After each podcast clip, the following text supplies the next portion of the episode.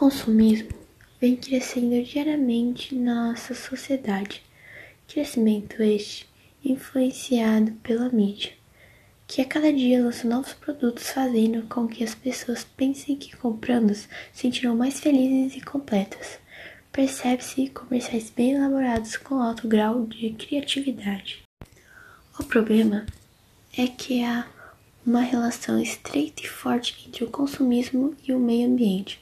Isso porque, para atender à demanda da produção e do consumo, é necessário retirar matérias-primas da natureza, fabricar e transportar materiais, fazer grande uso de energia elétrica e de água, entre outros.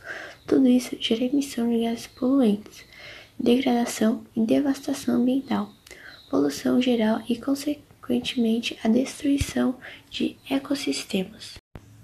Podemos considerar consumo excessivo aquele que acontece sem uma real necessidade, seguindo apenas a lógica da compra pela compra em si, muitas vezes motivada por promoções ou por outros estímulos publicitários que atiçam o desejo dos consumidores. O Protocolo de Kyoto tem como objetivo reduzir a emissão de gases que agravam o efeito estufa. O Protocolo de Kyoto é um acordo internacional com o objetivo de diminuir o lançamento de gases causadores do efeito estufa e o consequente aquecimento global. O protocolo foi assinado na cidade de Kyoto, no Japão, em 1997.